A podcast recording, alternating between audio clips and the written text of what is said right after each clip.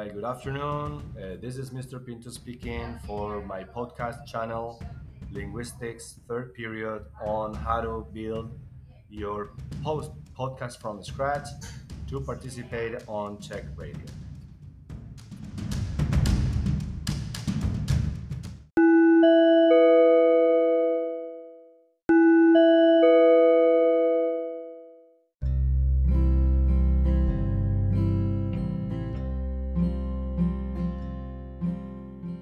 Okay, so Anchor basically gives us different uh, tools that, that can help us build our uh, podcast from scratch, uh, like a recording uh, engine that you can actually uh, split and divide into smaller clips, and also uh, it provides you with free music that you can actually place in the background and transitions that you can use to divide your podcast into different sections and also add a little bit of you know, eh, a funny to- touch to your to your recordings.